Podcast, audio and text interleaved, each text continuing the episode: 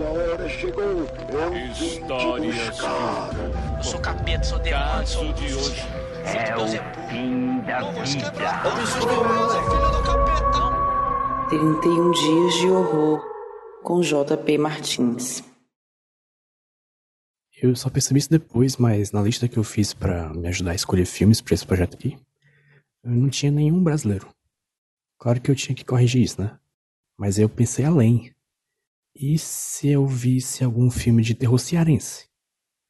Foi eu pensar isso que surgiu na minha timeline uma resenha lá do site Isso é Mais Uma Coisa, de Canto dos Ossos, um filme que é desse ano, que é justamente um filme de terror feito no Ceará. E no Rio também, mas a gente se contenta com o que pode.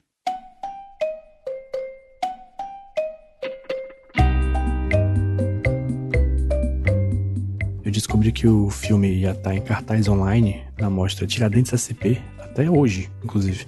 Então, se você estiver ouvindo esse episódio assim que ele foi lançado, ainda tem algumas horas para assistir e eu vou deixar o link aí na postagem. Mas e aí, do que se trata o filme? Não sei. Eu sei que tem vampiros.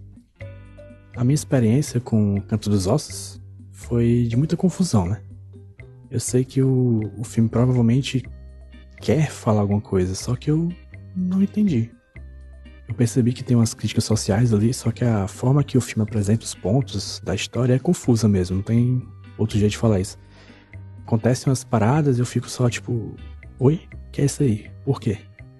E o filme parece até que tenta explicar, só que não fica muito claro ainda. Na verdade, isso é outra coisa que eu não entendi. Era ou não para entender o filme, para entender a história? Até a intenção narrativa do filme eu não sei dizer qual é. Mas beleza, né? Tipo, cinema nem sempre é um negócio que é feito para ser entendido. E eu mesmo não, não faço muita questão de entender sempre. Eu tava aqui pra ver um filme de terror cearense. E eu vi. Canto dos Ossos tem uns vampiros meio diferentes. Eles chupam sangue uns dos outros de boa. Eles tomam líquidos que não são sangue também. Eles rezam às vezes. E eles, tipo, vivem suas vidas. Em momento nenhum tem uma busca por carne humana para sobreviver, tem alguma maldição. Eles só estão lá tendo seus problemas pessoais, seus prazeres pessoais, bem sangrentos. É uma vida quase normal, com a diferença que eles não morrem. A parte mais sobrenatural da parada toda é uma trama de conspiração, que é obviamente confusa, com um personagem que parece uma múmia, e que até agora eu não saquei qual é a dele. Sobre a coisa de ser um filme feito no Ceará, eu acho que vem daí meu maior prazer ver no filme. Principalmente nas cenas gravadas em Canindé, os diálogos são muito naturais, de um jeito que parece que eu tava ouvindo alguém conversando na mesa de bar do lado da minha. Eu acho que os atores só tinham um guia do que, que ia acontecer e foram improvisando as conversas. Eu fiquei meio maravilhado com isso, até porque eu tava vendo pessoas com meu sotaque conversando ali, num longa-metragem. E não era meio forçado como é no cine Hollywood, por exemplo. É a tal da coisa da representatividade, né? Já o mesmo eu não consigo dizer das cenas gravadas lá em Armação de Búzios, no Rio, que é onde se passa a parte mais pesada em trama do filme, né? Porque os atores parecem todos meio travados, não tem naturalidade. Com algumas exceções, claro, mas são a maioria, com certeza. Eu não posso falar que gostei do filme, mas eu também não acho que isso me impede de dizer que nem achei o filme ruim, não. Ele só é meio poético demais, solto demais, não, não é para mim.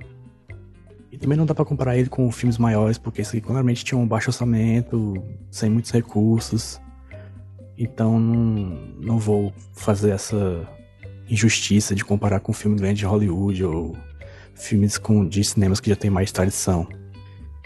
Mas nenhum filme de outro lugar do mundo me daria o prazer de ver uma cena em que dois vampiros claramente acabaram de se comer em mais de um sentido, tocando de fundo Getúlio Abelha cantando Você vai me comer e eu vou comer você.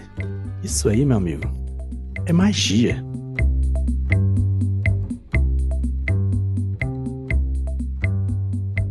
Eu sou JP Martins e eu decidi que em outubro eu ia ver um filme de terror por dia e também fazer um desenho para cada filme desses. Daí o Iradex me chamou para fazer um podcast e eu meio que a contragosto vim. Para saber mais sobre os filmes que eu falo aqui, uma ficha técnica e tal, você vai lá no, na descrição do episódio. E para ver os desenhos que eu fiz, você vai lá no Jumbo Paulo no Twitter ou Jumbo Paulo no Instagram. E aproveita e me segue também. Também segue o podcast nos agregadores, dá cinco estrelas, sei lá qual opção tem lá para você. Esse podcast faz parte da RIPA, a rede Iradex de Produções Associadas, com vinheta do Roberto Dinei e a edição da 20 a 20 Produtora.